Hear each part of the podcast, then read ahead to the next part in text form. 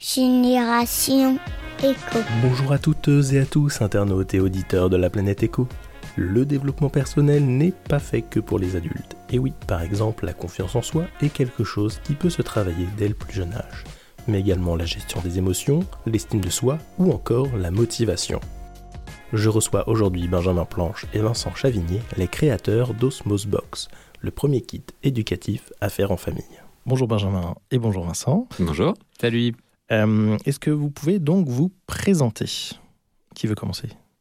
Allez, eh ben Benjamin, cofondateur de Osmose. J'habite sur La Rochelle depuis euh, trois ans et donc à plein temps vraiment sur le développement de ce projet euh, qui nous tient euh, énormément à cœur, euh, qui est l'Osmose Box. Mhm. Alors moi c'est Vincent, Euh, moi je suis papa de deux enfants et puis ben voilà à l'origine du projet avec, avec Benjamin sur voilà, sur ce développement de ce, de ce projet Osmose. D'accord. Alors justement, euh, qu'est-ce que Osmos Box et euh, quelle en est la genèse en fait? Est-ce que vous pouvez raconter un peu comment ça s'est passé? Ouais, bien sûr. Alors, euh, ce qui est Osmose Box, donc c'est un kit éducatif sur la confiance en soi pour les enfants. Donc notre objectif est vraiment de pouvoir démocratiser ces compétences-là. Sur la confiance en soi, ça englobe énormément de choses comme la gestion des émotions, l'estime de soi, la communication, et pouvoir l'enseigner aux enfants dès le plus jeune âge dans ce cocon familial. Et donc finalement, que par effet ricochet, les parents en fait participent en aidant les enfants sur les activités ou autres. Et l'idée étant de faire que le message bah, va se diffuser aussi au sein de la famille. Les enfants étant la pierre angulaire euh, des choses, parce qu'on dit que si on leur enseigne ça euh, dès le plus jeune âge, bah, sans doute qu'il y aura de chouettes changements euh, qui arriveront derrière. D'accord. Et alors du coup, vous vous connaissez C'est comme ça que vous avez créé à deux? Comment ça s'est passé? Ouais, on se connaît depuis, euh, depuis, depuis longtemps. Euh, on a eu un parcours professionnel qui se sont croisés. Euh, et puis, on partage aussi, euh, surtout ça, euh, la, même, la même vision euh, de, euh, de, de l'éducation, de la place de ces compétences douces dans, chez tous, en fait, pas que les enfants. Euh, et, le, et le projet, il est venu comme ça. Alors, on n'a pas fait le même, le même parcours. Moi, je suis arrivé à Osmose déjà en étant parent. Quand on est parent, on se pose pas mal de questions en général. Je, je- je comprends.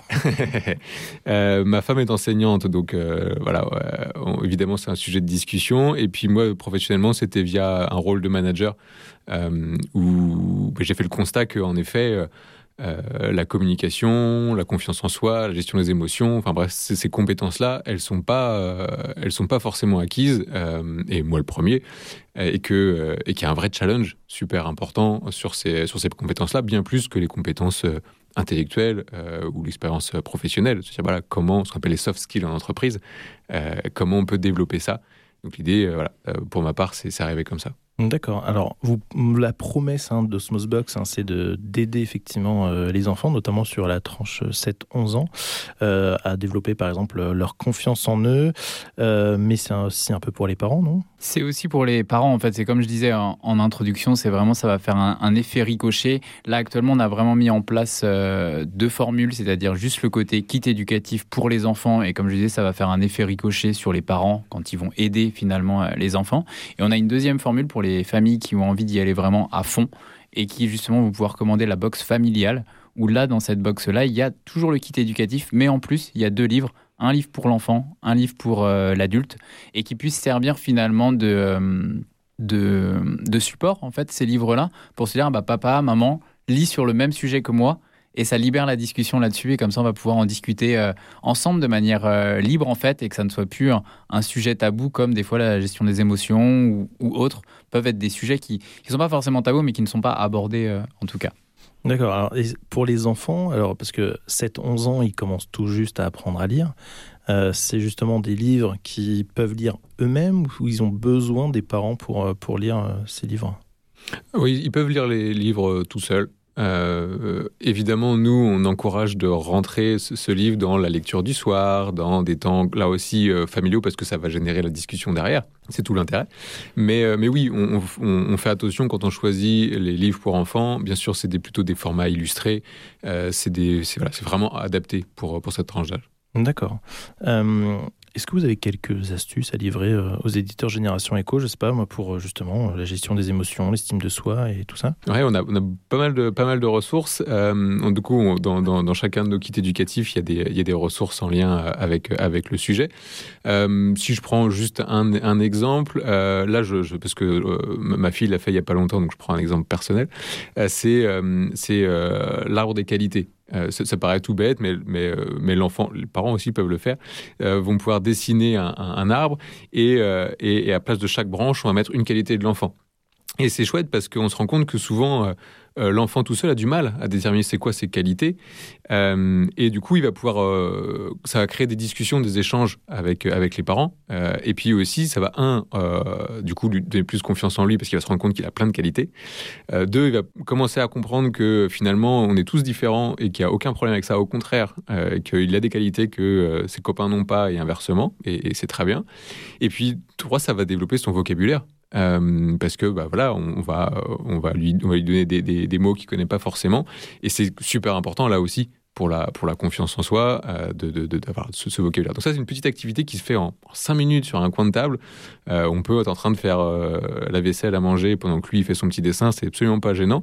et pourtant, ça crée des discussions super sympas dans la, dans la famille. Benjamin, un complément? On a plein d'autres activités, par exemple, je pense sur la confiance en soi. Très souvent, certains enfants peuvent se dire, par exemple, je suis timide.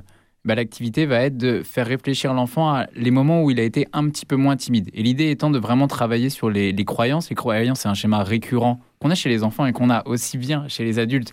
Et on a cette croyance-là qui finalement est créée par une expérience qui génère une émotion, qui renforce ce résultat-là. Et si on coupe pas ce schéma-là, finalement, la croyance va tout le temps se renforcer. Et donc, on va accentuer le fait de croire qu'on est timide.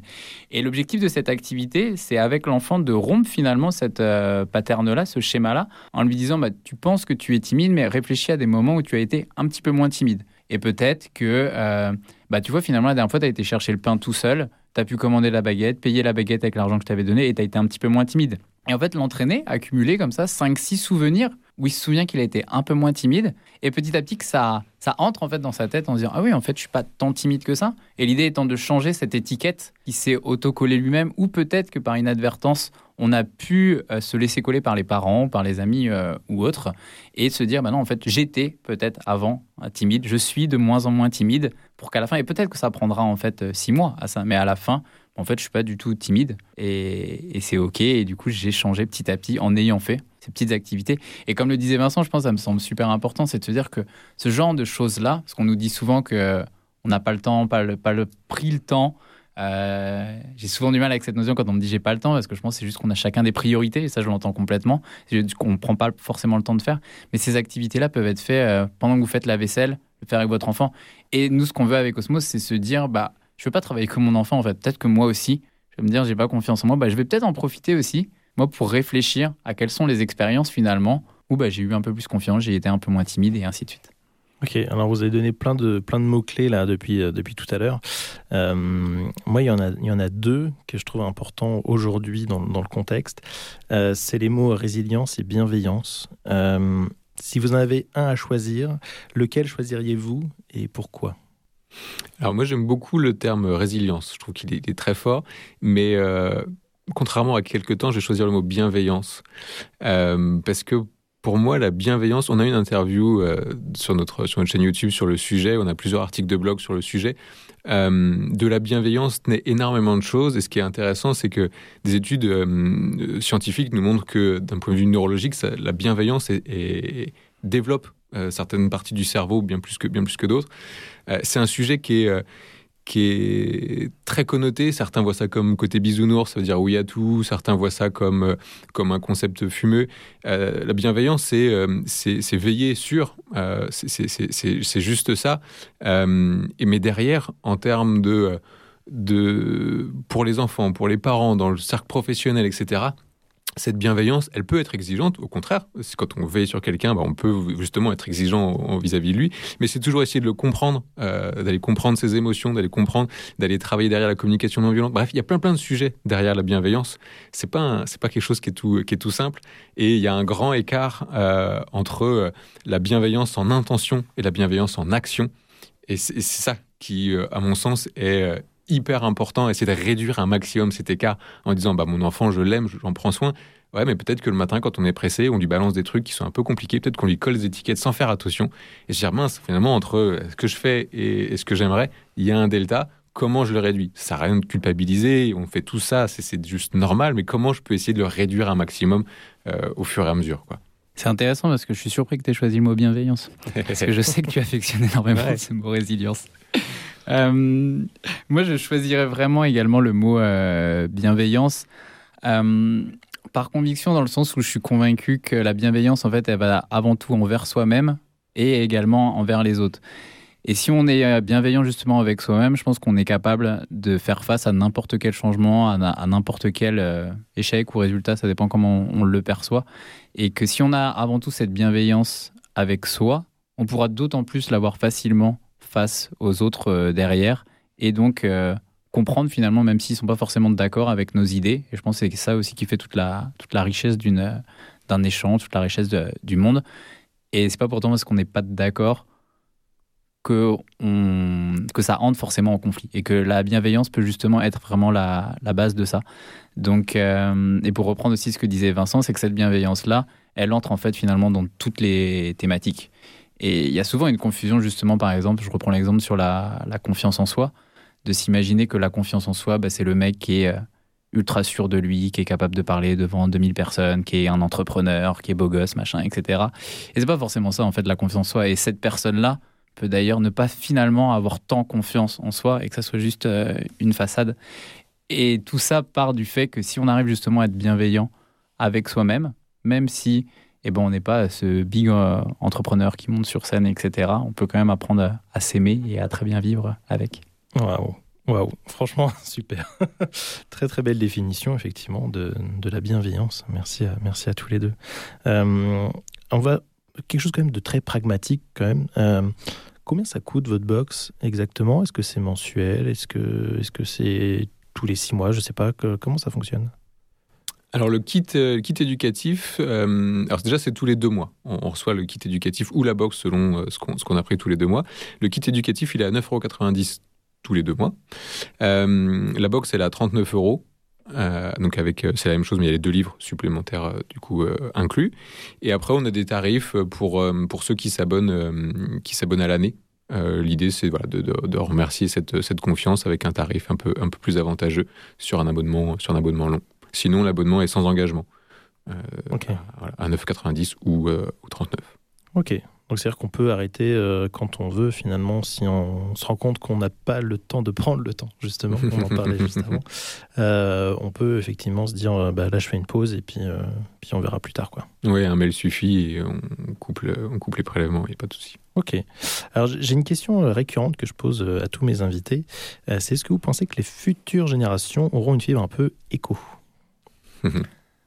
Oui, clairement, je pense qu'on va dans cette, on va dans cette direction-là. Euh, on va dans cette direction-là parce qu'on en parle de plus en plus. Et c'est intéressant parce que le côté écologique, je pense qu'on en parle de plus en plus, comme on parle de plus en plus de développement personnel. je pense qu'il y, a un beau lien, mine de rien, parce qu'on parle des fois d'écologie personnelle, d'écologie dans la nature. Bref, je peux partir très loin là-dessus, mais on va s'arrêter là. Euh, et, donc, pour répondre à ta question, oui, je suis pleinement convaincu que vraiment les générations euh, vont vers ça, tout simplement parce qu'il y a le côté éducatif, mine de rien. Ils prennent de plus en plus conscience de l'état du monde d'où est-ce qu'on est, de ce qu'on a fait dans le passé finalement. avant, on ne savait peut-être pas, c'est peut-être chercher une excuse, mais je pense qu'il y a un petit peu de réalité, on ne savait peut-être pas forcément les conséquences qu'avaient nos actes. Maintenant, on peut difficilement se cacher derrière ça et on voit concrètement les conséquences que ça a. Et c'est pour ça que maintenant que cette génération a ça, elle peut mettre en place les choses pour aller vers un changement euh, propre, à, propre à son échelle, en fait. Et je pense que là-dessus, c'est quelque chose qui me tient à cœur. C'est vraiment le faire. Euh, suivant ses propres convictions et pas non plus se culpabiliser de vouloir tout de suite passer euh, du jour au lendemain au euh, zéro déchet. Et peut-être essayer d'y aller par transition petit à petit en trouvant quelque chose avec lequel je suis en adéquation et qui me correspond moi aussi. Et faire attention à pas non plus être victime de, des dogmes écologiques, des fois, qui font finalement l'effet complètement euh, opposé. Mmh. tout à fait. Oui, moi je, partage à, 100, à 100%, je suis persuadé, euh, j'espère que ce sera vite, euh, mais je suis persuadé qu'on va, on va par là, il y a de plus en plus d'initiatives, et, euh, et, je rejoins cette logique développement personnel et puis, et puis écologie. pour moi, c'est d'autant plus important de travailler ce sujet-là, de la, compétence personnel, puisque si on arrive à, se comprendre, à comprendre comment fonctionne l'autre, euh, on sera mécaniquement, si on arrive à mieux communiquer, on sera mécaniquement plus épanoui. Si on est épanoui, on peut être, on peut être bienveillant. Euh, si on est bienveillant, bienveillant, ça va être encore une fois, on va reprendre le sujet, euh, ça va être avec les autres, mais ça va être aussi avec mon environnement. Et, et, tout ça est un effet vertueux, boule de neige, et des initiatives, il y en a, il y en a de plus en plus comme ce, comme ce podcast. et ouais, non, j'en suis, suis convaincu. J'espère juste que ça va prendre trop de temps. oui, complètement. On est, on est d'accord euh, sur ce point-là. Il faut que ça se fasse euh, de façon euh, progressive, mais quand même plutôt rapide, mine de rien, de façon collective. comment on peut se procurer la Osmos Box Directement sur notre site internet osmosbox.com. D'accord, eh ben c'est parfait. Merci beaucoup euh, Vincent et Benjamin pour, euh, pour cette interview et puis j'encourage bien sûr hein, tous les auditeurs à aller donc sur osmosbox.com, au moins déjà à tester euh, la box et puis après bien, évidemment pourquoi pas vous abonner. Merci beaucoup à tous les deux. Merci. Vous venez d'écouter un nouvel épisode de Génération Echo. Merci à la radio RCF Anjou qui m'a permis d'enregistrer ce podcast dans leur studio et merci à toutes et à tous pour votre fidélité. Vous êtes de plus en plus nombreux à écouter le podcast et à le partager. Je vous remercie bien chaleureusement. Et en tout cas, à bientôt, à l'écoute de Génération Echo.